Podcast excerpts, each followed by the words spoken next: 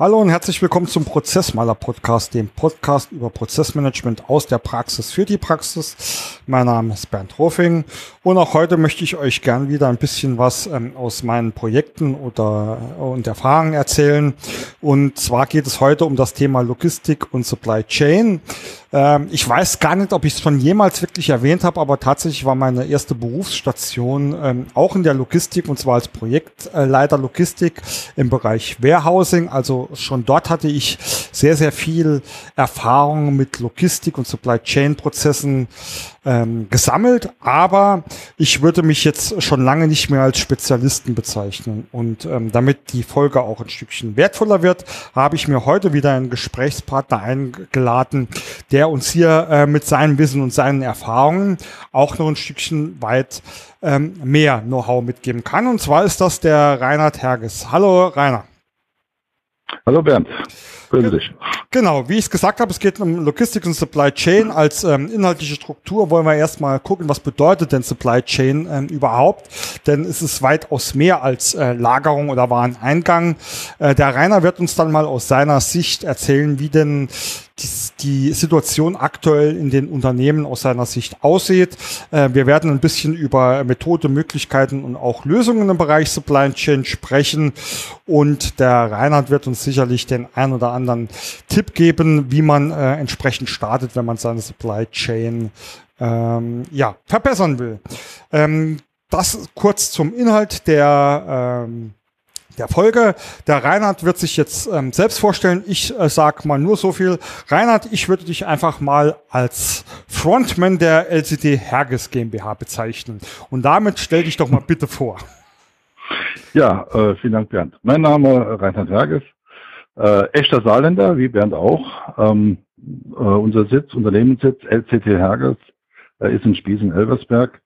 Ähm, ja, LCT Herges, LCT steht für Logistics Consulting Training und damit ist im Grunde auch schon alles gesagt, was unser äh, inhaltlicher Schwerpunkt ist. Alles rund um die Themen Logistik. Auch wie bei dir, Bernd, meine erste Erfahrung habe ich schon während meiner äh, Schulzeit, äh, ja, quasi im Ferienjob gewonnen im Lager und irgendwie bin ich dabei hängen geblieben. Ähm, das heißt, mein ganzes Berufsleben hatte immer in irgendeiner Form was mit Logistik zu tun während der Bundeswehr. Ich war 14 Jahre und drei Monate bei der Bundeswehr als Zeitberufs- und so Berufssoldat. Habe irgendwann dann gekündigt, bin dann äh, bei einem Logistikdienstleister in Firnheim äh, gelandet, dort im Zentralbereich Logistik. Ähm, von dort äh, nach fast zehn Jahren Tätigkeit habe ich mich dann selbstständig gemacht. Also seit Juli 2003 bin ich selbstständig und firmiere unter dieser Bezeichnung LCT Herges. Ja, was machen wir? Ähm, Logistikprojekte. Ähm, dafür steht auch unser Geschäftsbereich LCT Complete. Complete wie alles aus einer Hand. Ähm, Projekte, ähm, umsetzungsorientierte Projekte, Lagerplanung, Prozessplanung, Einführung von Supply Chain Strukturen. Ähm, weiterhin machen, haben wir eine eigene Academy, LCT Academy. Ähm, auch da, wie es der Name schon sagt, wir schulen im Verbund mit Bildungsträgern äh, querbeet über Fragen der Logistik, Materialwirtschaft, Disposition, Projektmanagement. Mhm. Und zum letzteren Projektmanagement haben wir auch einen eigenen Geschäftsbereich RCT Prime. Da entwickeln wir eine Projektsteuerungssoftware, mit dem Sie nämlich mehrere Projekte zeitgleich steuern können. Das heißt Ressourcenverfügbarkeit im Unternehmen prüfen, was passiert, wenn ein neues Projekt dazukommt, wie werden dadurch andere Projekte betroffen, involviert oder sogar ähm, ja, äh, direkt berührt. Das machen wir mit dieser Software. Das vielleicht mal ganz kurz äh, zu dem, was RCT Herges macht. Ein Blick auf unsere Homepage lohnt sich. Äh, schauen Sie mal rein. Läuft alles ein bisschen anders wie üblich, ja, also etwas rockige Sprache. Äh, unsere Betriebsferien verbringen wir jährlich im August äh, im Norden Deutschlands, nämlich in Wacken. Ja. Der ein oder andere Hörer wird was damit anfangen können. Für alle anderen äh, kann ich äh, vielleicht nur so sagen, ähm, ein äh, Rockfestival ähm, der etwas anderen Güteklasse, ja. Genau, und weil wir uns alles etwas anderes, anders ist, äh, ist auch unsere Homepage etwas anders gestaltet. Äh, und damit sind wir auch schon mitten im Thema, weil Supply Chain Management oder Supply Chain Koordination äh, ist eben nichts, was man auch von der Stange machen kann. Also gleich vorweg die erste Frage, die du hattest, Bernd, was ist überhaupt Supply Chain Management? Ähm, also Supply Chain ist keine Organisationsform. Es ist ein Grundsatzdenken, eine komplett andere Herangehensweise an äh, Strukturen. Das heißt, raus aus der Box, ja, raus aus der Einkaufsbox oder Produktionsbox, äh, raus aus diesem Silo-Denken, das wir in vielen Unternehmen nach wie vor haben, auch im Jahr 2020. Ähm, ich selbst schule ja auch und äh, seit über äh, eigentlich mein ganzes Berufsleben bin ich sehr lean geprägt und mein, einer meiner Slogans lautet, das Geld liegt im Prozess. Ja? Das heißt, das Zusammenwirken von Lieferanten, von eigenen Unternehmen und Integration der, in, in, die Kundenprozesse, das ist das Wesen, das äh, dieses Supply Chain Management in Summe ausmacht. Ja. Absolut, äh, hast ähm, einen wunderbaren Punkt auch zum Einstieg genannt. Aber was ich noch ähm, davor schieben möchte, äh, da du ja, äh, also du hast gesagt 20, 2003 äh, hast du äh, gegründet, da bin ich, war ich kurz davor, ähm, mein Studium zu beenden. Also ähm, mhm. haben wir uns da schon überlagert. Und was ich einfach noch erwähnen will, also mein Ziel ist es ja auch mal, dass ich irgendwann ähm, vielleicht meine beiden Jungs hier ins Unternehmen integriere und übergebe. Auch da bist du mir dann, würde ich sagen, sagen, schätzungsweise 15, 20 Jahre voraus, lieber äh, Rainer, denn äh, LCT Herkes ist ein wunderschönes Familienunternehmen. Ja, das, muss, das muss ich tatsächlich noch erwähnen. Ich, äh, äh wir sind also aktuell ein 100% Familienunternehmen. Also alle Mitglieder, also Kernteammitglieder des Unternehmens stammen aus der Familie. Meine beiden Jungs, äh, ähm, beide ähm, haben auch jeweils einen Geschäftsbereich äh, federführend übernommen. Äh, meine Frau macht das Backoffice. Ähm, dann haben wir noch weitere, die dann auf freiberuflicher Basis arbeiten, also alle aus dem Dunstkreis der Familie. Also es ist wirklich aktuell 100% Familienunternehmen. Das wird sich zum April ändern. Dann kommt erstmals jemand externes mit rein. Ähm, aber das wird, äh, das wird alles positiv. Aber ähm, ist ja dann auch ein wunderschönes Beispiel, wie du alles äh, familienintern verkettet hast. Und wenn man äh, gerade bei dem Kette, du siehst, ich habe hier eine mega Überleitung gefunden. Sensationell. sind, wir, sind, wir, sind wir wieder bei der äh, Supply Chain. Ähm, du hast es wunderbar angesprochen. Also ähm, Supply Chain ist ja ähm, vielleicht eines der ähm, für mich ja prädestinierten Vorzeige, ähm, Vorzeige Ansätze, nenne ich es jetzt mal Vorzeigemethoden ähm, einer durchgängigen Prozessorientierung. Und du hast ja. das ja schon angesprochen, weil es einfach nicht darum geht, einfach nur ein Lager zu betrachten, weil einfach darum geht, äh, wie mache ich denn jetzt meinen Wareeingang, sondern es fängt schon viel, viel, viel weiter vorne im Unternehmen an und es hört auch meistens viel, viel ähm, weit später auf, als wenn ich eine Ware vereinnahmt habe. Ähm, da schieße ich da einfach nochmal den Ball zurück, ähm, weil du hattest ja schon angefangen, diesen prozessorientierten Ansatz äh, abzugrenzen von dem funktionsorient, von den Funktions lösungsorientierten Silos, ja. die man da oft noch abfindet, Rainer. Ja, das ist absolut wichtig und äh, äh, möchte auch eine Frage schon vorwegnehmen. Äh, du hast ja gesagt, du möchtest äh, am Ende auch nochmal sagen, was können wir denn tun, welche Möglichkeiten gibt es, um Supply Chain zu implementieren oder diesen Gedanken überhaupt mal reinzubringen ins, äh, in die Köpfe, in die Unternehmen. Ähm, dieses Gesamtthema Supply Chain Management hat sowohl interne wie auch externe Komponenten. Die externen habe ich schon genannt. Das sind Lieferanten, das Einbinden von Lieferanten äh, und die Integration in die Kundenprozesse. Mhm. Da habe ich in meiner äh, jetzt langen Berufslaufbahn wirklich viel, viel lernen dürfen und äh, auch erfahren. Äh, und ich will es mal auf den Punkt bringen. Wir wissen von unseren Lieferanten alles. Ja, die Lieferanten sind von A bis Z durchgeleuchtet äh, analysiert. Wir kennen jede Schwäche und Stärke eines Lieferanten bis auf den letzten E-Punkt. Von unserem Kunden wissen wir relativ wenig. Ja? Mhm. Und das ist immer erschreckend. Und ich habe es gerade heute Morgen, das hat jetzt vielleicht mit Supply Chain nichts zu tun, aber heute Morgen wieder so ein ganz typischer Fall. Äh, jetzt Corona-bedingt, der Kindergarten äh, äh, für meine Enkeltochter, die ändert jetzt die Zeiten. Und da wird gar, gar keine Rücksicht genommen auf die Kunden, nämlich auf die Eltern. Die Zeiten werden jetzt einfach anders gesetzt. Ja, ja und äh, wenn man dann, wenn dann die Eltern sagen, ja, das geht ja gar nicht, ich muss doch hier ähm, auf die Arbeit gehen und so weiter, Dann kommt so eine pauschale Antwort, weil die Arbeitgeber können sich darauf einstellen. Das ist furchtbarer Ansatz. ja, also das hat mit Kundenorientierung nichts, aber auch gar nichts zu tun. Und das ist, das möchte ich jetzt gerade mal dieses Beispiel äh, wirklich von heute Morgen übertragen auf unsere äh, Unternehmen. Ja.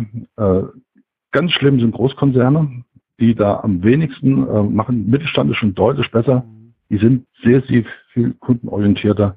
Und da müssen wir hin. Ja, wir müssen den Kunden verstehen. Wer ist mein Kunde? Was will der? Das heißt, welche Erwartungshaltung hat der Kunde eigentlich an mich als Lieferant? Ja?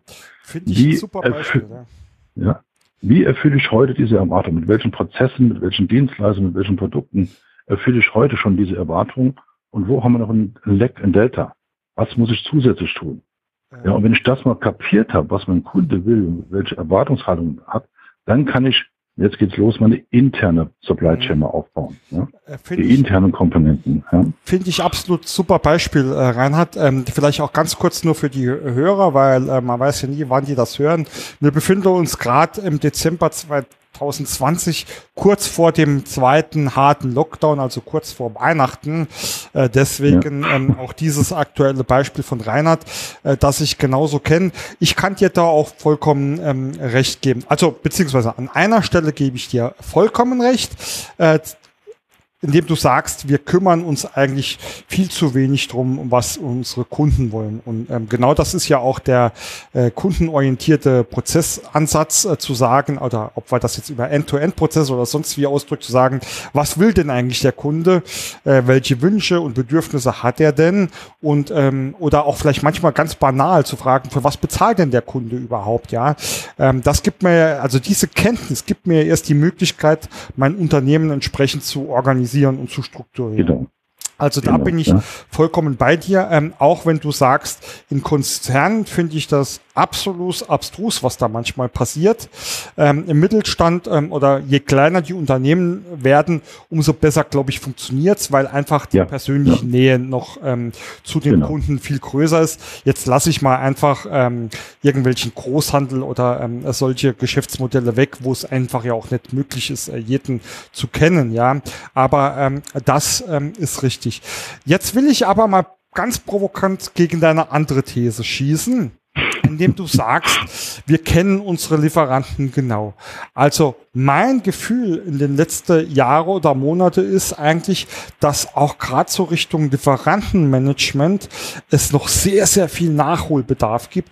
Gerade in kleinen Unternehmen, die ähm, da vielleicht auch nicht die Zeit und die Ressourcen haben, das vernünftig zu tun. Wie ist denn da dein Eindruck ähm, äh, dazu? Also ähm, muss ich insofern klein beigeben, ja, also in dieser Weise, äh, ich habe das finde auch ein bisschen etwas provokant gesagt. Ja. ja. Äh, natürlich ist da bei Lieferanten noch, noch sehr viel möglich. Und gerade wenn wir das Thema Supply Chain Management aufsetzen, es gibt eine Menge Konzepte, also wenn man die Fachpresse aufmacht oder auch äh, Berater und Consulter hört, da wird mit englischen Begriffen nur so hausiert. Mhm. Ähm, natürlich gibt es viele Dinge. Äh, das Entscheidende aber auch hier ist im Wesentlichen auch ähm, diese kleine Supply Chain, diese interne Supply Chain und die, die kurzen Wege. Ja, mhm. Die kurzen Wege nenne ich das immer. Also ich weiß äh, auch, was, was kann mein Lieferant leisten, wo kann ich ihn vielleicht sogar unterstützen. Ja? Mhm. Das heißt, an diesen Stellen auch mal weg von diesem klassischen, wieder von dem klassischen Silo-Denken, sagst äh, ich bin der Kunde und der Lieferant muss alles machen. Mhm. Ähm, auch da vielleicht mal ein Beispiel, das ich schon nach gar langer Zeit erlebt habe. Ich kriege einen Anruf, ähm, der Kunde wollte uns beauftragen, den Lieferanten zu hinterfragen, zu analysieren, weil einiges schief läuft. Ja, offensichtlich. Und äh, während dem Telefonat kriege ich raus, dass das der dritte Lieferant innerhalb von vier Jahren ist. Für das gleiche Thema. Mhm. dann habe ich innerlich gestutzt und habe mal gefragt, sind Sie sicher, dass Ihr Problem auf der Lieferantenseite zu finden ist, oder zu suchen ist? Ja? Und da hat mein Gegenüber auch gestutzt und dann kam raus, dass es sehr viele interne Probleme haben, interne Prozessprobleme und so weiter. Und äh, die Botschaft lautet, bevor ich über externe, über Beschaffungslogistik und Distributionslogistik nachdenke, muss ich erstmal meine internen Prozesse im Griff haben. Und dort muss es funktionieren. Also ich nenne das die interne Supply Chain. Mhm. Und jetzt können wir dann, dann können wir diesen Schritt zum Lieferanten wagen. Sagen, pass mal auf, ich bin jetzt dein Kunde, ich habe die in die Erwartung von dir, was kannst du tun? Also die gleiche Frage, nur umgekehrt, die ich gestellt habe. Dann lernen wir auch Lieferanten kennen. Dann lernen wir auch denen ihr Problem. Die haben ja auch wieder Vorlieferanten. Ja, und äh, ich habe jetzt sehr viele Projekte in der Automobilwelt durchführen dürfen in den letzten Jahren. Ähm, wir reden über Supply Chain und das endet meistens beim Vorlieferanten. Ja, und dann ist schon Schluss mit lustig. Das heißt, die ganze Kette zu betrachten, ist in den wenigsten Fällen auch im Jahr 2020 durchgängig äh, wird sie durchgeführt. Ne? Mhm. Und es macht auch nicht immer Sinn, muss man auch fairerweise sagen. Ja? Äh, das heißt, die Lieferanten, und das hatte ich schon gemeint mit äh, Integration in die Prozesse, die, wir müssen die Lieferanten genauso in unsere Prozesse integrieren und jetzt aus meiner Sicht wichtig auf Augenhöhe mit ihnen kommunizieren. Das ist ein Nicht so wie früher von oben nach unten, ich bin der Kunde und du musst jetzt, sondern auf Augenhöhe. Und ganz überraschend finden wir super tolle Lösungen dadurch. Ne? Finde ich ein super Ansatz. Ähm, Kommunikation finde ich ja ist eh, ähm, immer das äh, Instrument der Wahl bei allem, was man tut, ja, oder bevorzugte. Also ich kenne es tatsächlich früher noch aus dem Handelbereich. Ähm, zwar jetzt nicht aus der Operative, äh, aber auch äh, genug andere Erfahrungen und Geschichten gesammelt. Äh, das ist ja schon fast menschenunwürdig, sage ich mal, wie da so eine Beziehung ab, ähm, abgelaufen ist. Äh, ich kenne aber tatsächlich auch die schönen Beispiele, in denen man sagt, ja. ähm, man, man trifft sich da auf Augenhöhe wirklich im Sinne einer Partnerschaft und nicht einer Kunden-Lieferanten-Beziehung. Ähm, und am meisten profitiert man tatsächlich, wenn man äh, auch zusammen äh, Probleme wälzt, beziehungsweise Lösungen, ähm, Lösungen gemeinsam ähm, ähm definiert und, und, und festlegt, ja. Und da haben dann die meisten davon. Ich gebe dir aber auch recht, ähm, wenn du wenn du sagst, also auch Lieferantenmanagement ist auch, glaube ich, so eine Disziplin, die kann man natürlich ähm, auch bis ins letzte äh, Sandkörnchen treiben. Ist halt immer die Frage, wie effizient ähm, ist es dann am Ende wirklich noch. Ähm, tatsächlicherweise sage ich aber mal, so Kleinigkeiten ähm, finde ich doch sind schon so ein Stückchen Standard. Also zum Beispiel, äh, dass man ähm, dass man vielleicht nicht äh, immer nur einen Lieferanten im Portfolio hat, sondern sondern vielleicht auch mal noch einen zweiten oder dritten, ja. Ja, das ist, äh, das hat uns jetzt gerade dieses Jahr deutlich aufgezeigt, wie wichtig es ist, dass wir wieder über Redundanzen nachdenken. Mhm. Äh, ein Thema, das ja in der modernen heutigen Sprache mit Resilienz umschrieben wird. Ne? Wir müssen wieder stärker sein. Äh, wer meine Schulung der letzten 10, 15 Jahren verfolgt hat, ist fast jede Schul Schulung rede ich drüber, dass wir wieder lernen müssen, Redundanzen aufzubauen. Mhm. Ja, und das hat ja die Corona-Krise jetzt deutlich gezeigt, ähm, dass es eben nicht, ja, ich sag mal, das bisher alles international, Globalisierung, also Supply Chain global, weltweit, Kostenbestände runter. Ich sage immer, Bestände sind böse, ne? Bestände kosten Zeit und Geld und just in time bis zum äh, letzten E-Punkt, ja, Single-Sourcing, ein Thema, äh, Preisdruck auf Lieferanten, all diese Strategien, die vielleicht die letzten Jahre äh, für die Gesellschaft und für die Shareholder interessant waren, weil sie wirklich gutes Geld damit verdient haben. Aber irgendwo merken wir jetzt äh, durch die Pandemie, dass dieser Traum vorbei ist. Da brauchen wir andere Konzepte. Ja? Ähm, weil die Voraussetzung für all das, was ich gerade dargestellt habe, ist ein freier Welthandel und reibungslos funktionierende Logistik. Ja, absolut. Ja? Du sprichst da und wir stellen, hm? wir stellen ja heute schon fest, welche Unternehmen sind heute erfolgreich? Das sind die Unternehmen, die ihre Logistik im Griff haben, die ihre Supply Chain im Griff haben. Ja? Äh, die sind heute schnell, zuverlässig und damit auch erfolgreich. Und alle anderen, die das nicht haben, äh, die haben ein Problem, auch jetzt schon. Und das hat die Pandemie jetzt sehr, sehr deutlich gezeigt. Also die Themen äh, Geiz ist geil und so weiter, das ist vorbei. Ja? Und da müssen wir lernen, wieder, äh, ich sag, ich rede immer von den 3M, Mensch, Maschine, Material, es muss verfügbar sein. Ja? Und die, gehen wir gleich den nächsten Schritt, Digitalisierung ist auch in aller Munde, ja, ähm, aber die, die noch, du kannst die Produktion noch so weit digitalisieren und du kannst auch den Handel digitalisieren. Mhm. Äh, wenn wir bei den Zalandos und Amazons und wie sie alle heißen, die funktionieren nur, wenn die logistische Verfügbarkeit, also wenn die Logistikketten funktionieren, nur dann kann ein Amazon funktionieren. Ja, ähm, und auch der stationäre Handel funktioniert nur, wenn die Logistik funktioniert. Das heißt, wir können zwar rundherum alles digitalisieren, aber die Logistik bleibt analog. Wir müssen das Zeug physisch bewegen. Ja, ja, und diese physische Logistik ist heute ja schon in vielen Unternehmen ein Engpass. Mhm. Ja, der zeitliche, der zeitlich begrenzende Engpass. Ja. Alles andere geht digital, können wir in Millisekunden durchführen. Und da, wo wir wissen, dass die Physiologistik der Engpass ist, der wird er auch in absehbarer Zeit so bleiben. Also wird das die Herausforderung der Zukunft sein, die Physiologistik effizient, schnell, flexibel zu gestalten. Das sind die drei, aus meiner Sicht, die drei Schlagworte. Ja. Ähm, absolut spannend, ähm, absolut richtig. Ähm, ich musste gerade auch, ähm, wie du erzählst, ähm, ähm, an, oder auch wie du die drei M's genannt hast, Mensch, Maschine, Material, äh, unweigerlich an äh, meine äh, Logistikprojekte damals denken. das war, wie gesagt, Anfang der, der 2000er.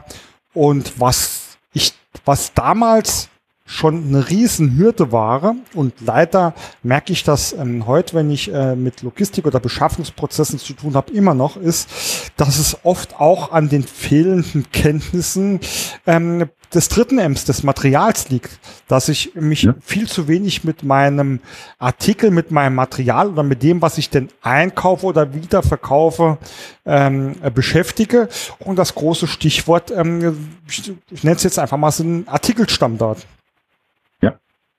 Stammdaten äh, weiß jeder, sind das A und O, aber genauso jeder sagt, die Stammdaten sind aber falsch. Ja, sie stimmen nicht, sie sind nicht aktuell und so weiter. Und auch da, äh, Stichwort Digitalisierung, da könnten wir so viel mehr machen. Mhm. Und es muss heute niemand mehr sagen, dass, sie, dass das Problem die Stammdaten sind. Das braucht man heute nicht. Nur es kostet Geld. Und mhm. das, was ich vorhin sagte, äh, Bernd, die Verfügbarkeit von diesen 3M, mhm. das kostet Geld. Das ist Aufwand. Und es wird einfach in der Zukunft nicht mehr gehen, Logistik als notwendiges Übel zu betrachten und mit irgendwelchen Mindestlöhnen abzuspeisen. Wer das haben möchte, der muss das bezahlen. Mhm. Und logistischer Service, und das ist auch ein, ein, Satz, den ich in nahezu jeder Schulung bringe, Service ist kein anderes Wort für gratis. Mhm. Das ist Aufwand. Das muss der, ja, und ich sag mal, wir gehen alle einkaufen, ja, äh, und wir erwarten morgen zum acht, halb neun genauso, als wenn ich abends um 19 Uhr in den Laden gehe, dass die Regale voll sind. Mhm. Ja. Äh, das ist eine Erwartungshaltung, die sich in den letzten Jahren äh, ergeben haben und das muss ja irgendeiner machen. Von alleine geht's nicht. Ja. Mhm. Und beamen können wir auf absehbare Zeit auch nicht. Das heißt, der logistische, der logistische Aufwand ist da. Und da müssen wir auch hin, uns äh, zu verständigen, dass das nun mal auch Geld kostet. Personal, äh, Equipment, wir brauchen LKW, ja, das muss ja alles funktionieren. Und jetzt kommt da noch so ein ökologischer Dank Gedanke hinein. Ne? Äh, äh, mein Unternehmen, wir sind ja alle Teil in diesem vernetzten Ökosystem und wir müssen dieses Ökosystem natürlich hegen und pflegen, sonst kriegen wir irgendwann einen Kollaps. Ja? Und das, das sind so die Aufgaben der, der nächsten Jahre. Ja? Und ich weiß es nicht, ob es dann damit getan ist, dass der ein oder andere aus parteipolitischen oder sonstigen Gründen nur auf, auf Energie und, und auf äh, Elektro setzt.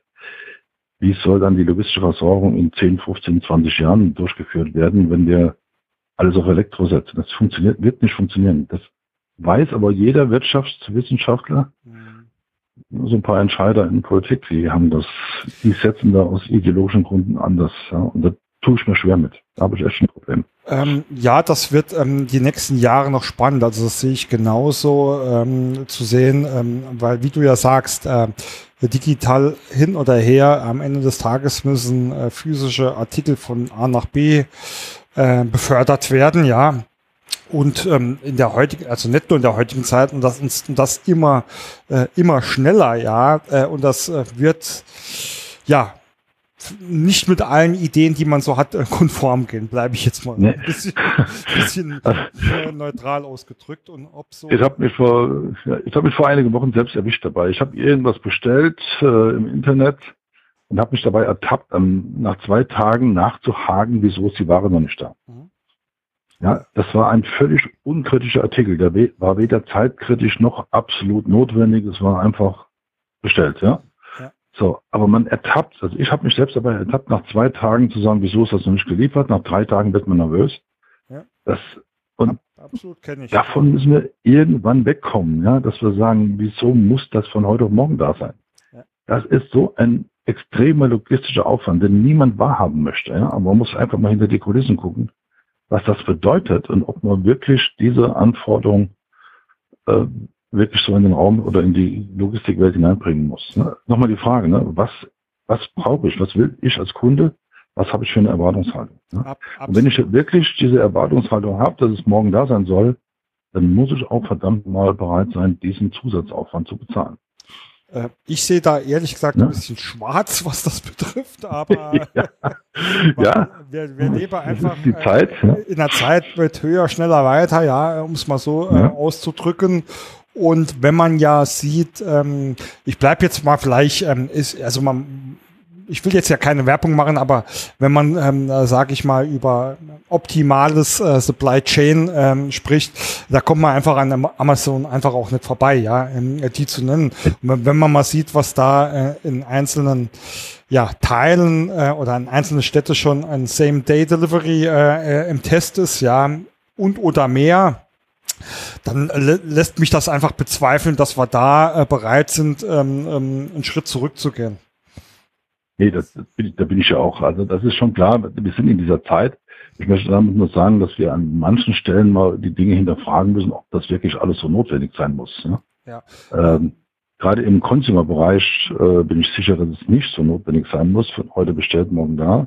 Mhm. Ähm, auch in anderen Bereichen, wenn wir wieder lernen, besser und geschickter mit ähm, Ständen umzugehen, mit Redundanzen, wie ich es vorhin mal genannt habe, äh, dann brauchen wir die, dann kommen wir gar nicht in die Bredouille, dass wir das so ständig von jetzt auf gleich äh, Ware benötigen. Ne? Ähm, Auch hier eine Aussage aus einem, von einem Kunden, der hat mir mal gesagt, äh, der sagte zu mir, Herr Herges, wir bräuchten, wir könnten uns jetzt erlauben, drei Monate nichts zu bestellen. Mhm. So viel Ware haben wir auf Lager liegen. Das Problem ist nur, dass was uns liegt, das brauchen wir jetzt nicht. Mhm. Ja, das heißt, es wurde irgendwann mal überoptimistisch, falsch bestellt oder Aufträge wurden storniert oder geändert. Äh, und da, da müssen wir halt ansetzen. Und du hast das vorhin gesagt, äh, Supply Chain Management beginnt nicht im Einkauf, sondern beginnt im Vertrieb, beginnt äh, ganz vorne im Prozess. Ja. Da, wo der Kunde steht, da beginnt Supply Chain. Und dann gehen wir in die Prozesse. Und wenn wir die Prozesse in den Griff kriegen, dann brauchen wir den Mitarbeiter dazu. Ja. Mhm. Äh, führt mich, ähm, na, jetzt musste ich unweigerlich an dieses altbekannte, ich weiß gar nicht, wie man es nennen soll, äh, Logistik-Mantra äh, erinnern, äh, das richtige Material zur richtigen Zeit. Ja, genau. Äh, zum mhm. richtigen Zeitpunkt, bei der richtigen Person, an der richtigen Stelle, Punkt, Punkt, Punkt, wie es auch immer geht. Aber ähm, lass uns doch einfach mal so ein bisschen in der, ähm, in der Supply Chain äh, weitergehen. Also ich sag mal, wir haben jetzt ähm, gesagt, okay, es muss klar sein, was braucht denn der Kunde ähm, eigentlich wirklich? Also der eine externe mhm. Faktor, ja. Daraus, ähm, oder ich oder ich fange vielleicht sogar mal noch einen Schritt vorne dran an. Ähm, ganz vorne steht ja eigentlich mein Geschäftsmodell. Ja, also ich muss ja. wissen, will ich Handel machen, will ich was produzieren, Punkt, Punkt, Punkt, Punkt. Und dort fließt ja dann eigentlich sinnvollerweise äh, auch mit ein, was will denn der Kunde überhaupt? Ja. Und wie will ich dem das denn ähm, vertreiben? Ja, also dieser Vertriebsgedanke, wie du sagst, ja. Ja. So. Und ähm, das, ähm, das definiert hier quasi ähm, so mit einer der ersten Schritte, dass ich äh, etwas beschaffen muss. Ja. Und ähm, im Rahmen der Beschaffung haben wir jetzt auch schon gesagt, ist es natürlich wichtig, äh, dass man sich die passenden Lieferanten sucht und ähm, auch da, wie gesagt, von mir einfach auch nochmal so eine Erfahrung. Ähm, man, sollte nicht alles auf ein Pferd setzen, ja. Ähm, und du hast ja schön gesagt, gerade jetzt in der Pandemiezeit haben einige gemerkt, ähm, wie gefährlich das ist. Und ich glaube, das sind auch Existenzen dran gescheitert, ja. Ja. So. Ähm, und dann, aber sagen wir mal, das hätten wir jetzt alles erledigt, es geht tatsächlich an die Beschaffung. Ähm, Rainer, also ich behaupte ja immer, dass, ähm, ich nenne es jetzt auch mal, ähm, Einkaufsprozesse mit die best, am besten standardisiertesten Prozesse der Welt sind. Umso erschreckender finde ich eigentlich, was ich teilweise noch äh, vor allem in kleinen oder mittelständischen Unternehmen erlebt, wie dort tatsächlich die Beschaffung durchgeführt wird. Aber ich will das einfach mal so unkommentiert an dich weitergeben. Ja, ja, äh, da muss ich jetzt äh, den, die allgemeine Aussage, die ich vorhin hatte, ähm, wo ich gesagt habe, bei Großkonzernen ist der Kundengedanke nicht so durchdrungen wie bei kleinen Unternehmen. Jetzt muss ich das umdrehen. Ähm, in kleinen Unternehmen ist der Beschaffungsprozess teilweise tatsächlich äh, in die Jahre gekommen, mhm. äh, wo man noch nach alter Väter Sitte beschafft. Ähm, das fängt an über fehlendes, fehlende Kenntnisse der Materialien, über fehlendes äh, Warengruppenmanagements, ja, ähm, über das Thema äh, Materialwirtschaft, Disposition allgemein, äh, wo noch nach ganz klassischen Themen disponiert wird, wo Sicherheitsbestände noch als eiserne Bestände ähm, definiert werden, die man um Gottes Willen nicht anrühren darf, ja, und so weiter. Ähm, meine Erfahrung in der Runde äh, lautet, also die ist, die Bestände, die Sicherheitsbestände sind in den meisten mittelständischen Unternehmen viel zu hoch. Ja, ja da kann man tatsächlich was tun. Ähm, aber das setzt dann wieder voraus, dass wir von Vertrieb bis eben Einkauf alle äh, einen Tisch setzen und wissen, worum es geht. Also äh, Stichwort nochmal Digitalisierung, da kommt uns Logistik an die Digitalisierung. Also wenn ich jetzt von Logistik, Einkauf und Logistik spreche, mhm. dann kommt uns die Digitalisierung wieder deutlich entgegen. Ja, weil meine, ich sage immer, wir Einkäufer und Logistiker, wir müssen immer vorher wissen, was du Kunde, und das ist jetzt interner wie externer Kunde, äh, was du brauchst. Ja? Weil wir müssen es vorher beschaffen, wir müssen es transportieren, umschlagen, lagern. Also ich brauche vorauseilende Informationen. Mhm. Und das ist ein Punkt, der in manchen, bei manchen kleineren Mittelständler einfach noch nicht so funktioniert, wie es sein sollte. Da, da würde ich ähm, auch direkt einhaken. Also zum ersten, ähm, ja, ich glaube, die, ähm, die, die, das Bestandsmanagement ist ähm, sehr, sehr optimierungswürdig, wobei ich ja äh, sage, manchmal ähm, gibt es ja sowas wie Mindestbestände oder Sicherheitsbestände nicht mal, sondern ich nenne es jetzt mal einfach, da gibt es eine Beschaffung nach Augenmaß, ja. Oh, ich glaube, das ist leer, mhm. dann bestelle ich mal schnell nach, ja. ja. Ähm, genauso wenig wie es dann ähm, irgendwie geregelte Bestellmenge gibt, äh, Staffel oder die Berücksichtigung von vielleicht Staffelpreisen, ähm, auch finde ich ein großer Klassiker, ähm, wenn die Betriebe ein bisschen größer werden, bestelle vier, ähm, äh, gibt es vier Einzelbestellungen an vier aufeinanderfolgenden Tage oder von mir aus noch vier Einzelbestellungen, die am gleichen Tag ausgelöst werden und damit vier Lieferungen und äh, damit ähm, explodieren ja förmlich auch Logistikkosten, Rainer, ja. Das, ja, ist, damit das sind wir, die Klassiker, ja. oder? Wir sind mal wieder genau in dem Thema. Wir haben dann Logistikkosten, in dem Form ist von äh, Lager- und internen Prozesskosten. Und auf der anderen Seite haben wir auch Beschaffungskosten, mhm. äh, auch wieder Prozesskosten. Ne? Und wenn dann diese vier Einzelbestellungen ähm, rausgehen, dann sind es äh, laut Bundesverband Materialwirtschaft Einkauf äh, aktuell durchschnittliche Prozesskosten im, zur Auslösung eines Bestellung, äh, einer Bestellung sind 103 Euro. Also nur 100 Euro. Das heißt, wenn es vier Bestellungen rausgehen, dann sind 400 Euro schon mal weg. Ja? Und wenn ich jetzt viermal klein Teile bestelle, was weiß ich, eine Tüte Schrauben für 6,30 Euro, äh, dann habe ich für 400 Euro Prozesskosten ausgelöst, Menschen beschäftigt äh, für kleinteilige oder äh, geringwertige Materialien. Ja? So, und da ist schon mal ein wesentlicher Ansatz, dass wir über Konsolidierung, über Prozessverbesserung wieder reden, mhm. Ja, um dort die Prozesskosten runter zu bekommen. Und jetzt kommt der nächste Schritt, sind wir wieder beim Silo-Denken. Ja? Mhm. Woran wird der Einkäufer gemessen? Woran, wann kriegt er sein Lob? wenn er günstig einkauft. Ja. Ja? Wann kann er günstig einkaufen? Wenn er große Mengen einkauft und wenn er Rabatte erzielt und wenn er frei Haus sich das Ganze an, also frachtfrei. Ja? Mhm.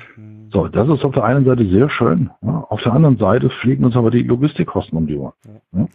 Das heißt, den Einkäufer interessiert es wirklich relativ wenig bis gar nicht, ob ich im Lager überhaupt die Möglichkeiten habe zu lagern ja, wie viel äh, Logistikkosten ich da aufwenden muss, das interessiert den Einkäufer nicht, weil er nur an seinem Einstandspreis gemessen wird. Ja. Und da sind wir wieder ganz tief in der Supply Chain drin. Ja, ja da müssen wir raus aus dieser Silo-Denke und müssen es tatsächlich über Prozesse nach, äh, unterhalten. Absolut. Ich habe ganz aktuell so ein Thema am Laufen, ja, wo wir die Prozesskosten im Einkauf, ja, in dem Unternehmen haben wir gerade siebeneinhalb Millionen Einkauf nur für logistische Dienstleistungen, also für Transporte. Siebeneinhalb Millionen. Ja. Mhm. Und äh, da werden im Jahr über dreieinhalbtausend Bestellungen ausgelöst. Das kann man sich ja doch mal durchrechnen, was der Spaß kostet, ja. Mhm. Äh, wo man dann auch am überlegen sind, ob man das nicht bündeln kann. Ne? Und äh, dass man die Fachbereiche zusammenholt. Und der Vorschlag, der jetzt dort zum Beispiel in einem Workshop erarbeitet wurde, dass wir eine neutrale Koordinierungsinstanz intern ja, im Supply Chain Management äh, äh, installieren, damit wir aus den verschiedensten Fachbereichen die Anfragen, die Transportanfrage einfach mal bündeln können und sagen, brauche ich wirklich 27 Logistikdienstleister oder komme ich mit 10 oder 12 aus? Ja? Äh, welche brauchen wir? Welche haben spezielle Anforderungen jetzt oder besondere Stärken auf welcher Relation, um einfach hier Kosteneffekte zu erzielen. Das ist aber nur die A-Seite der Medaille. Die B-Seite, bin ich dann noch so flexibel? Ja? Kann ich dann noch so reagieren, wie ich heute reagieren muss ja, oder möchte oder wie es der Kunde erwartet? Mhm. Äh, in dem Fall geht es auch um Ersatzteilversand und da habe ich wenig Spielraum, was Flexibilität angeht. Mhm. Ja, und wenn meine Landmaschine irgendwo steht und nicht läuft, muss man nur den Landwirt fragen, was das für ihn bedeutet, wenn eine Mähmaschine oder was auch immer einen Tag steht und ich warten muss auf Ersatzteile. Das, das sind dann wieder andere Kosten. Ne? Nee, absolut. Und das gilt es in Summe zu betrachten, nicht diesen einen Wert Einstandspreis, ne? sondern das Gesamte muss man sehen. Also tatsächlicherweise, ähm, auch hier äh, komme ich dann auch nochmal auf diesen, dieses Silo-Denken zurück. Ähm, das erlebe ich, ähm, also für mich ist das auch tatsächlich, wenn ich jetzt mal ähm, von der Kostenseite weggehe und rein ähm, auf äh, die Sicht der, des Prozessdurchflusses und der Zusammenarbeit nehme, auch immer der, ähm, der Faktor Nummer eins, warum etwas nicht läuft. Ähm, ich mache es jetzt mal an zwei Beispielen fix. Also im Handel erlebe ich auch immer wieder genau das, was du gesagt hast. Der Einkauf bestellt ohne Rücksicht darauf, was der Vertrieb überhaupt verkaufen kann oder benötigt. Ja, ähm, notfalls steht halt ein Lager bis äh, Oberkante dicht. Ja, also auch hier äh, keinerlei Vernetzung zwischen äh, Einkauf und Vertrieb. Und im Produktionsumfeld da ähm, erlebe ich immer und immer wieder, dass ähm, quasi der Einkauf als, ich nenne es jetzt mal, der Einkauf ist irgendwie so eine Inselfunktion. Ja, hier sollst du mal bestellen, mhm. mach mal. Aber er wird ähm, überhaupt null bis noch weniger in die Planungsprozesse ähm, mit ein, äh, einbezogen. Ja. Also gerade in der Produktion ist es ja manchmal ähm, oder oft vielleicht auch wichtig, habe ich Langläufer dabei, ähm, die ähm, die sehr sehr lange sehr lange Beschaffungszeiten haben. Ja, ähm, was ja. habe ich denn auf Lager? Wie ist denn die Planung? Kann ich äh, kann ich äh, konsolidiert Bestellungen? Brauche ich Einzelbestellungen?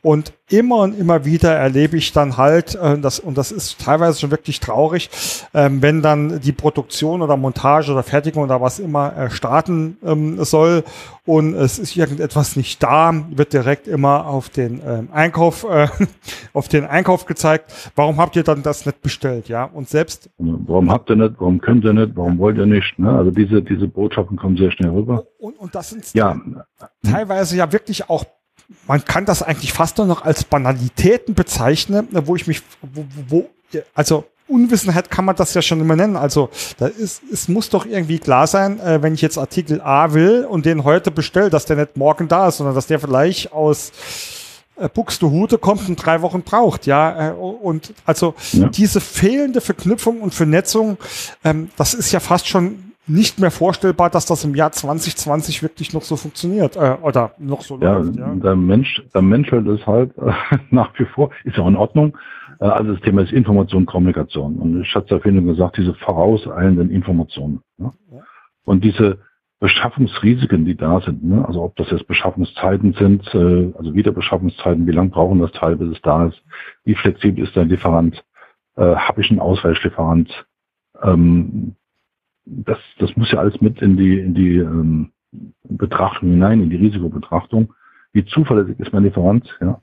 Ähm, das wird auch dazu. Es wird übrigens immer wichtiger, die Zuverlässigkeit, weil wir ja in diesen Taktungen arbeiten und sehr in sehr kurzen Frequenzen äh, auch planen müssen. Mhm. Also die Planbarkeit, wie das noch vor 10, 15 Jahren war, die gibt es ja sowieso nicht mehr. Äh, äh, heute ist ja der Markt extrem volatil und das heißt, wir müssen halt sehr flexibel reagieren können. Und Flexibilität setzt wiederum kurze Durchlaufzeiten, kurze Reaktionszeiten voraus. Jetzt sind wir sofort wieder im Prozess, ja. Mhm. So, und kurze Reaktionszeiten wieder, das geht nur, wenn die Voraussetzung gegeben ist, nämlich schlanke Prozesse, also möglichst verschwendungsfreie Arbeit und so weiter. Jetzt sind wir bei dem Thema Lean. Ja, Lean. Das wiederum setzt voraus, schlanke Prozesse gehen nur, wenn alles da ist. Also jetzt sind, sind wir wieder bei Verfügbarkeit. Mhm. Das wiederum geht nur, wenn die Information vorher da ist. Damit sind wir bei dem Thema, was du angesprochen hast, die Planbarkeit. Ja? Und da die Welt heute nicht mehr so planbar ist, wie es noch vor ein paar Jahren war, müssen wir verstärkt dahin gehen. Und jetzt kommt der Punkt, den du sagtest, alle am Prozess Beteiligten in die in diese Tagesbesprechungen, in die Dailies, wie wir das nennen, mhm. äh, auch zu involvieren. Ja? Mhm. Und jetzt an der Stelle muss ich dann mal noch äh, ein, ein riesen Manko ansprechen, dass wir wirklich Querbeten in fast allen Unternehmen haben. Ja, in diesen Tages- oder bei den meisten sind es ja Wochenbesprechungen. Da ist Vertrieb drin, da ist der Einkäufer drin, da ist die Produktionsplanung und äh, Arbeitsvorbereitung, Produktionsleiter sind drin, da ist der Chef wahrscheinlich dabei. Ja. Wer nicht dabei ist, ist der Lagerleiter oder Logistikleiter. Die sind nicht dabei. Ja. Und wenn ich dann frage, warum ja, dann kriege ich das Antwort, die sollen im Lager dafür sorgen, dass das funktioniert. Und dann sage ich, also Leute, es hört man zu. Nahezu jede Entscheidung, die in Einkauf, in Produktion, äh, im Vertrieb getroffen wird, nahezu jede Entscheidung hat Auswirkungen auf die Logistik. Ja, ja auf logistische Prozesse. Und, äh, und damit letztendlich auch Einkauf und Logistik. Ich fasse das gerne zusammen. Ja. ja. Also warum sind die Logistikverantwortlichen nicht am Tisch? Warum kriegen die das nicht mit? Die müssen es doch vorher wissen. Du, du die müssen sich darauf einstellen. Du, ja. hast, du hast mir da wirklich hm? ähm, tatsächlich äh, vorausgegriffen, weil ich wollte genau jetzt übergehen, sage, und dann äh, kommt, hm? äh, kommt die nächste Hürde, das große schwarze Loch Lagerung, weil ja. jetzt habe ich es bestellt, jetzt ist es wenigstens da und plötzlich brauche ich es für die Produktion, Fertigung, Verkauf, keine Ahnung, und es ist weg. Ja, wo ist es, ne? Keiner findet es mehr. Ähm, das heißt, ähm, ähm, auch glaube ich, ähm, äh, ne, ne, wie du es ja gesagt hast, eine sehr, sehr große äh, Schwachstelle. Äh, vor allem je kleiner die Betriebe werden, ist das Thema, ähm, was mache ich denn, sobald, ähm, sobald die Anlieferung kommt und wie sorge ich für, ich nenne es jetzt mal bewusst, für eine verlustfreie Materialbereitstellung, ja? Ja, genau. Ja. Also Wareneingang, Wareneingangsprozess gehören mit zu den wichtigsten Prozessen in Lager und Logistik. Ja. Fehler, die ich im Wareneingang, bei der Wareneingangskontrolle, bei der Buchung, bei der Einlagerung machen, die ziehen sich wie ein roter Faden nachher durch den, alle weiteren Prozesse. Ja, und äh, wie du sagst, wenn ich dann Teile suchen muss, weil sie vielleicht nicht verbucht wurden oder nicht eingelagert oder falsch eingelagert wurden, dann haben wir nachher tatsächlich, ich, ich nenne das immer so ein bisschen salopp, die 6000 Euro Schraube. Ja? Mhm. Weil da haben so viele Leute dieses Zeug gesucht, ja. Wenn man dann diese, diesen Suchaufwand mal in Euro bewertet, dann bin ich dabei. Dann kostet mich die Tüte Schrauben 6000 Euro, ne? weil da alle bis zur zweiten Anlieferung ähm, alles schon erlebt. Und das sind Dinge, die sind wirklich absolut vermeidbar. Die ähm, Organisation. Ja? Wir reden über Buchungsdisziplin, wir reden Organisation. Organisation, und, äh, das ist, genau, das ist genau das Stichwort, glaube ich, ja. Weil ja, ähm, äh, ich meine, bei Schraube äh, ist es vielleicht ja noch äh, hinnehmbar, aber äh, ganz oft stelle ich halt fest, da wird auftragsbezogen oder ich sage jetzt mal kundenbezogen bestellt und es wird trotzdem alles sag ich mal, auf die gleiche Palette gepackt. Ja, steht da und der nächste kommt, bedient sich, weiß es nicht drüber. Also ich will jetzt ja noch gar nicht mal ähm, ähm, ähm, anfangen mit systemgestützter Bestandsführung. Ja, aber ähm, wie du sagst, manchmal ist es doch ähm, auch ein einfacher Organisationsschritt, vielleicht nicht alles in die gleiche Kiste zu werfen oder einen Zettel dran zu hängen. Achtung, fünf Schrauben sind für Kunde XYZ. Ja. Ja. Also ich, mein Slogan lautet immer, Organisation schlägt Manpower. Schöner, schöner Slogan. Ja. ja. und mit dem äh, kriege ich auch immer einen Augenaufschlag irgendwo. Hoppla, was hat er jetzt gerade gesagt? Das ist ja Organisation schlägt Manpower. Das fängt an. Es geht ja nicht nur in den Lagerprozess, ist ja fast in allen ähm, Silos, sag ich mal, in allen mhm. Fachbereichen Funktionen. Ähm, immer ein Beispiel, äh, was ja auch dann dazu gehört, Inventur. Ja? Inventur, Riesenaufwand, äh, ja, und äh, wir haben bei, bei internen Studien festgestellt, dass 48 Prozent, also fast die Hälfte aller Inventur- oder Bestandsfehler vor, während und nach der Inventur stattfinden. Also in unmittelbaren Zusammenhang der Inventur, weil sie mhm. schlecht vorbereitet sind. Auch hier gilt, Organisation schlägt Manpower. Ja. Mhm. Also das, es gibt so viele Beispiele, wo man mit einfachsten Sachen, und du hast schon gesagt, äh, selbst gesagt, es sind häufig wirklich Banalitäten, um die es geht. Ja, ähm, dass man einfach dieses, ich sag mal, die Wertschätzung, die Wertschätzung von der Logistik, die Wertschätzung des Zusammenwirkens, ja, Not, die Notwendigkeit des Zusammenwirkens all dieser Bereiche, das sind Banalitäten. Ja. Und äh, ich kann aus eigenen Projekten, aus mehreren Projekten jetzt definieren, da wo wir diese Dailies, also diese täglichen Besprechungen eingeführt haben. Und nur um da keine Angst zu machen, diese Besprechungen gehen nie länger als fünf, sieben, höchstens mal zehn Minuten. Mhm. Ja.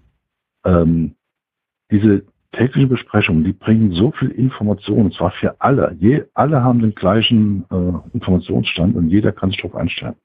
Mhm. Ja, und wenn, wenn ich aus Sicht von der, der Logistik erfahre, oh, nächste Woche kommt da eine Sonderlieferung mit, was weiß ich, so wie Paletten oder Tonnen, dann habe ich doch die Möglichkeit, mich darauf einzustellen, mich vorzubereiten. Ne?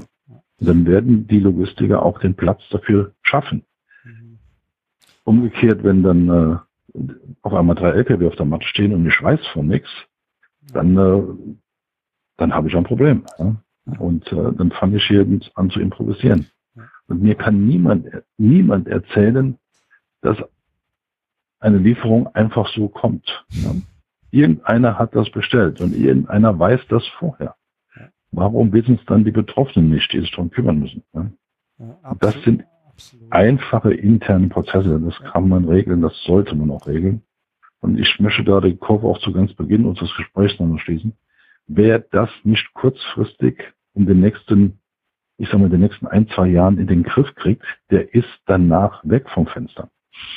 Ja, wir werden das auch jetzt in der Pandemiezeit erleben. Die Unternehmen, die jetzt nicht flexibel reagieren, vielleicht auch hier und da neue Geschäftsmodelle mitkreieren oder neue Prozesse, neue Gedankenwelt, die wird es übermorgen nicht mehr geben. Das wird so sein, so schade wie es ist. Mhm. Und so bedenklich es auch ist, aber die der, der Auswahlprozess ist brutal. Äh, da bin ich vollkommen bei dir. Ähm, das stelle ich in den letzten Jahren immer immer wieder fest, beziehungsweise auch in meine Kundeprojekte kommt das ähm, genau immer wieder vor. Und ich bleibe jetzt einfach mal bei, am, am Beispiel ähm, des produzierenden Unternehmens oder des fertig, fertigenden Unternehmens, was ich immer wieder feststelle, die haben da die, die die neuesten Maschinen, ja, die investieren sehr, sehr viel in die neuesten äh, Produktionstechnologien, was ja per se erstmal sehr, sehr ähm, toll ist. Ähm, mhm. Könne da ja aber, sag ich mal, irgendwann kann man in, in Teilnehmer schneller bearbeiten, ja, laut dem aktuellen Stand der Technik, ja. Ähm, was aber ähm, Worauf die aber niemals achten, ist genau dieses links und rechts, also quasi genau diese Supply Chain zu betrachten, wo so viele Kostenfresser lauern, beziehungsweise ich drehe mal den Spieß um, damit es mal positiv heißt, wo so viel ähm, ähm, Effizienzgewinner ähm, äh, noch, noch lauern, ja. Und ähm, ja. Ähm, ich glaube, das ist das, was du gerade auch, auch sagst. Ähm, irgend irgendwann wird vielleicht die, ähm, äh, ich mache jetzt mal ein ganz blödes Beispiel, äh, ein Teil zu fräsen, ähm, ähm, wird man sich vielleicht irgendwann in der Masse nicht mehr abheben können, weil ähm, der Zugang zur Technologie ähm, immer gleicher wird, ja. Aber ähm, Logistikkosten, äh, Supply Chain Durchlaufzeit, äh, äh, Kundenservice auch damit verbunden, das sind doch die, die Faktoren, die es ja. irgendwann ausmachen werden, ja. Genau. Ähm, ich habe es äh, mal wie folgt genannt. Logistische Prozesskompetenz ist der Wettbewerbsfaktor der Zukunft. Ne? Das heißt, äh, da spiele ich ja genau, spiele ich ja genau auf diesen Prozessgedanken an. Da ist auch Lean drin. Also Lean-Gedanke, Lean gibt es seit den 70er Jahren. Äh, und wir haben immer noch Unternehmen, die äh, ganz noch als eingebrachte Sitte arbeiten. Äh, wir haben so viel Verschwendung im Unternehmen, das ist unfassbar. Ja, und es sind aber wirklich dann diese Dinge, die, die man mit relativ wenig Aufwand tatsächlich äh, regulieren kann. Ne? Mhm. Und da müssen wir hin. Wir müssen einfach äh, diesen Prozessgedanken noch stärker involvieren. Äh, also dieses systemische, auch engpassorientiert. Ja, das Ganze, ähm, da gibt es eine schöne äh, Theory of Constraints, heißt die von Elias Goldratt, auch in den 70er, 80er Jahren schon entstanden, entwickelt, immer verfeinert worden äh, dass man weiß, wenn ich weiß, meine logistischen Prozesse sind ein Engpass, ja, dann muss ich mich doch danach ausrichten. Ne? Mehr als durch einen Engpass geht nicht. Mhm. Dann kann ich, nehme ich das Beispiel auf, ich kann die Produktion noch so digitalisieren und noch mit der feinsten und super mega Technik ausstatten. Mhm. Es wird nichts helfen, wenn die logistische Versorgung und Entsorgung, das darf man auch nicht ja. vergessen, nicht hundertprozentig funktionieren und zuverlässig sind. Ja, mir nützt die beste Fräse nichts, wenn ich kein Material habe. Ja? ja und das ist nun mal so. Und äh, das muss tatsächlich im, als Gesamtes betrachtet werden. Und ich habe es nicht mehr so losgelöst, sind wir wieder bei Silo denke, mhm. nicht so losgelöst sind. Ja, also wir haben das tatsächlich auch in einem Projekt in der Glasindustrie, da wurde so eine Riesenanlage in, äh, implementiert, ähm, die hat mehrere andere Maschinen äh, ersetzt, äh, was grundsätzlich sehr gut war und effizient. Wir haben äh, darauf hingewiesen, dass wir ein Problem kriegen mit der logistischen Versorgung und habe dann Empfehlungen ausgesprochen, was man da im Vorfeld, also für die Materialversorgung dieser Anlage und Entsorgung äh, klären musste. Das wurde seinerzeit alles ein bisschen ignoriert. Der Effekt war, dass diese hochmoderne neue Maschine gerade mal zu 60 Prozent ausgelastet werden konnte. Ne? Mhm. Weil es logistisch gar nicht möglich war, so viel Material bereitzuhalten und so beschaffen, äh, als die Maschine ja. verarbeiten konnte. Und damit war das ein, natürlich ein krasser, zunächst mal für zwei Jahre lang eine krasse Fehlinvestition, bis man dann im Nachgang die Logistik auf die Reihe gebracht hat, ne? mit dem entsprechenden Zusatzaufwand. Ne? So, aber äh, ist, wir kommen immer wieder auf die gleiche Thematik. Ne? Also äh, Prozessgedanke ganz nach vorne, ähm, Kundenorientierung. Und was sich in den letzten Jahren auch ähm, verstärkt auch ähm, umsetzen möchte, diese Mitarbeiterorientierung, weil gerade auch Digitalisierung und äh, Logistik mit den neuen Anforderungen, also extremer Zuverlässigkeit, ähm, Geschwindigkeit, äh, das braucht auch die richtigen Mitarbeiter. Ja? Und äh, wir kommen da in die nächste Bredouille. Wir haben ja nun mal einen Fachkräftemangel, querbeet, auch trotz äh, Pandemie. Ja, und wir brauchen mit den Mitarbeitern, die da, ja, ich nenne das immer selbstverantwortlich, mhm. sich organisieren und in die Prozesse hineingehen. Und da entsteht gerade in der Logistik aktuell so eine Zwei-Klassengesellschaft. Ja, weil durch die Digitalisierung bis tief in die Lager hinein äh, geht ja die Digitalisierung. Ähm, man, die Mitarbeiter werden entlastet, ähm, ergonomisch entlastet, die werden aber auch geistig entlastet. Das heißt, äh, ja, Effizienz ähm, stört, stört oder ist genau das Gegenteil von Kreativität. Ne? Man muss das mal ganz klar sagen. Also viele Mitarbeiter in der Logistik ich sage mal, bei den einfachen durchzuführenden Arbeiten sind heute austauschbar. Jetzt wichtig, wenn mhm. entsprechende Technik da ist. Ja?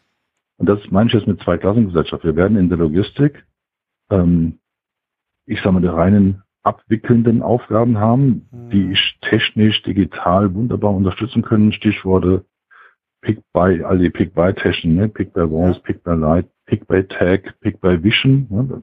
Zukunftsmodell. Da braucht der Mitarbeiter nicht mehr viel zu denken. Der kriegt alles vorgekaut. Also ist er austauschbar. Ja? Auf der anderen Seite wird es aber Mitarbeiter geben müssen, die das Ganze koordinieren, steuern, gestalten, planen. Ja, das ist die zweite äh, Klasse, die sich in der Logistik entwickeln wird. Äh, in der Mitte wird es wahrscheinlich ein Vakuum geben, da wird es immer weniger werden. Ja? Und darauf, darauf müssen wir uns auch einstellen. Ne? Also die, alles, was digitalisiert werden kann, war mal ein Spruch, ich weiß gar nicht mehr von wem, wird auch digitalisiert werden. Ja. Jetzt allerdings äh, eine Aussage von einem ehemaligen Telekom-Chef, der mal gesagt hat, wenn wir aber ein jetzt Originalton, wenn wir einen scheiß Prozess haben, dann haben wir anschließend einen scheiß digitalen Prozess. Also sind wir wieder beim Prozess. Das heißt, bevor ich anfange, äh, mir Gedanken machen über eine überbetriebliche national oder internationale Supply Chain muss ich meine eigenen Prozesse im Griff haben. Das ist nun mal so. Absolut. Das eine ergibt ja auch das andere. Das ist ja das, was genau. ich immer proklamiere, wenn ich, äh, also der Prozess steht im Vordergrund. Ein Prozess wird per se mal von einem Mensch ausgeführt und der wird gegebenenfalls von, ähm, von Systemen und Tools unterstützt. Aber ähm, äh, ich mache jetzt mal schnell diese Supply Chain, kürzen wir jetzt mal ab, weil du hast ja schon ein bisschen was über die Entsorgung gesagt, beziehungsweise da schließe ich jetzt den Waren aus Ausgang Warenversand einfach mal mit aus. Aber Rainer, ähm, also man muss jetzt auch hier aufpassen. Natürlich wird sich äh, ein Konzern oder äh, sage ich mal ein richtig großer Mittelständler, äh, vielleicht auch mit großen Lägern etc., äh, der hat, ähm, der hat natürlich ganz andere technische Möglichkeiten heutzutage als vielleicht ein, ein, ein kleiner, äh, ein kleiner ja. Metallbauer. Nichtsdestotrotz, ähm, Rainer, stelle ich jetzt eine Behauptung auf und sag, alle, die heute noch äh, ihre Logistik, ihre Supply Chain mit Excel und Word-Dokumenten äh, und ausgedruckten Lieferscheinen oder Lieferpapiere managen, werde sehr bald ähm, das schmerzlich zu spüren kriegen. Ähm, Sprich, bin ich grundsätzlich bei dir? Ja, ja bin ich grundsätzlich bei dir. Sprich, ähm, da wird eine Veränderung. Unterstützung ja. muss sein. Das wollte ja, ich damit ja, sagen. Das, das wird ja auch von den Kunden mehr der, äh, zunehmend gefordert. Ja. Also auch der kleine Metallbauer hat ja auch Kunden im größeren Mittelstand oder bei Konzernen. Ja. Äh, und da kommt ja die Anforderung der Tracking, Tracing-Thematik, ja, der Nachverfolgbarkeit, der Informationsverfügbarkeit, das wird ja kommen. Ja. Und also das ist ja heute schon da.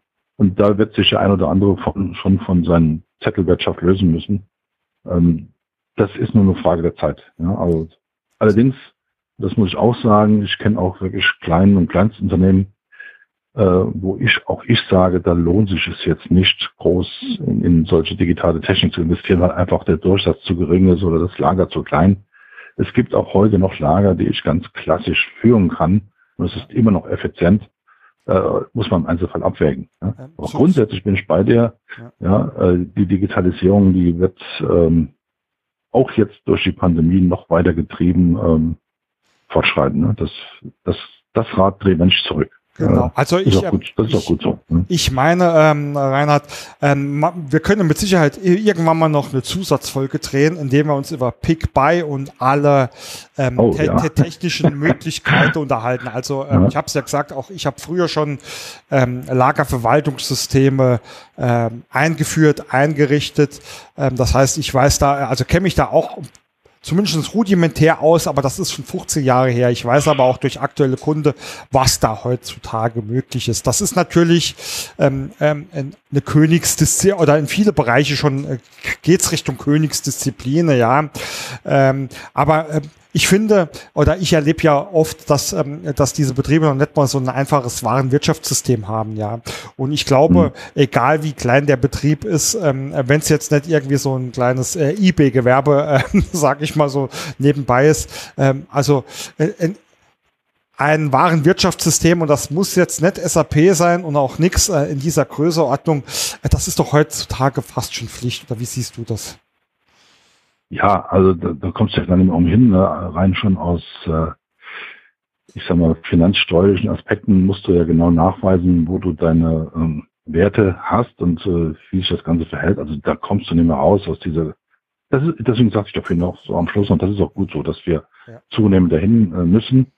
Ja, nur beim einen wird es halt früher notwendig sein, bei dem anderen später. Also diese kleinen und Kleinstläger, äh, da muss ich jetzt nicht sofort mit äh, der großen großen Nummer aufwarten. Das kann man auch, muss man ein bisschen abwägen. Ja. absolut, das ähm, sehe ich genauso. Also auch hier muss, äh, muss der Nutzen und Kosten-Nutzen-Aspekte, die gelten ja überall.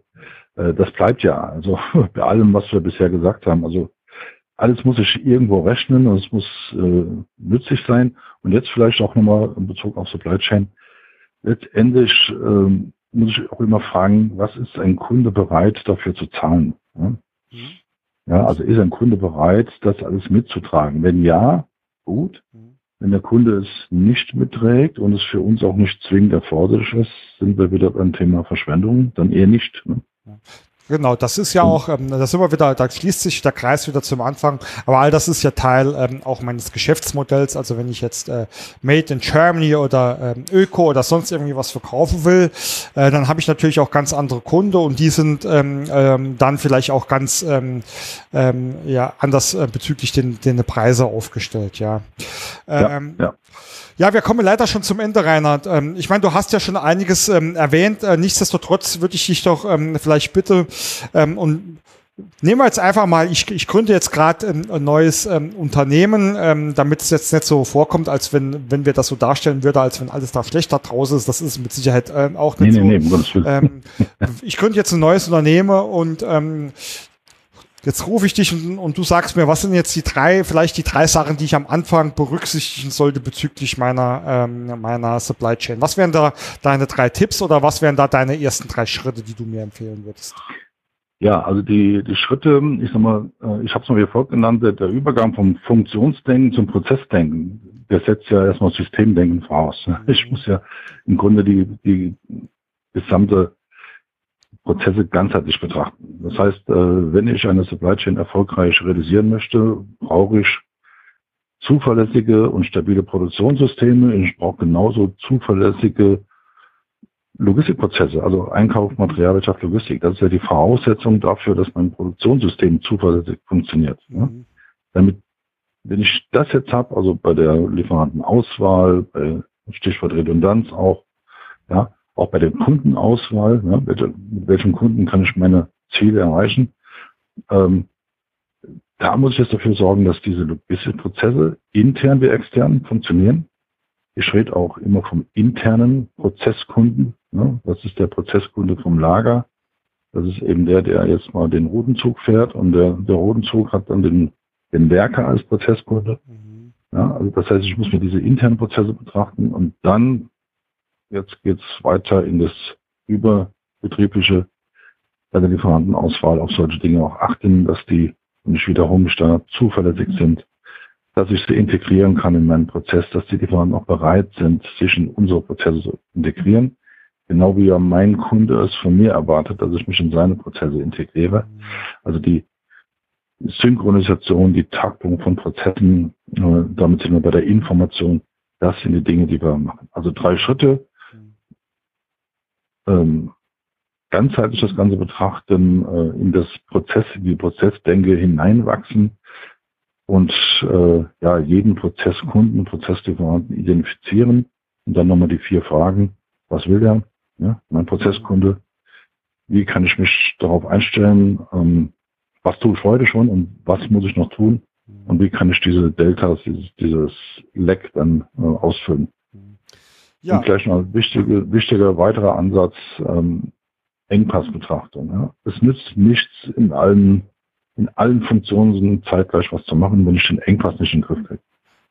Ja, eine wunderbare äh, Zusammenfassung, lieber Reinhard. Ähm, äh, in diesem Sinne, ähm, vielen herzlichen Dank für die, für die, wie ich es ja jetzt hier nenne, das kurze Medley quer durch die Supply Chain Prozesse, ja, um in eurem, äh, in eurem Slang da zu bleiben, ja. Ähm, ich glaube, wir wissen alle oder die, die meisten Hörer werden, werden auch wissen, dass, glaube ich, Logistik und Supply Chain, da können wir, könnten wir eine ganze Serie von Podcasts damit drehen und würde Absolut. immer nur äh, am, an der Oberfläche kratzen, ja. Äh, nichtsdestotrotz äh, mal vielen Dank, dass du ähm, uns hier deine Erfahrungen und ähm, dein ähm, und deine Tipps ähm, weitergegeben hast. Sehr gerne. Sehr gerne. Ähm, für ja. die Hörer selbstverständlich, wie immer in den Show Notes findet ihr äh, die äh, Profillinks von äh, Reinhard genauso äh, wie die Links zur Webseite von äh, LCT und eurer LinkedIn-Gruppe, die es auch gibt, wie ich ja weiß, ähm, findet ihr alles ähm, dort. Ansonsten, wie immer, ein kurzer Orga-Blog von mir. Das ist jetzt seit über 70 Folgen, glaube ich, immer das gleiche. Auf prozessmaler.de findet ihr auch alle Kontaktmöglichkeiten zu mir, äh, Vernetzungsmöglichkeiten. Wir freuen uns natürlich immer, wenn ihr uns Feedback auf dem einen oder anderen Kanal gibt, genauso gerne wie Verbesserungsvorschläge ähm, oder Themenvorschläge. Ähm, die könnt ihr mir da alles senden. Ansonsten vielen Dank fürs Zuhören und ich wünsche oder wir wünschen euch ähm, viel Erfolg bei eurer Logistikarbeit, wie ich es heute mal nenne. Bis bald. Bis bald. Vielen Dank fürs Zuhören. Schöne Feiertage.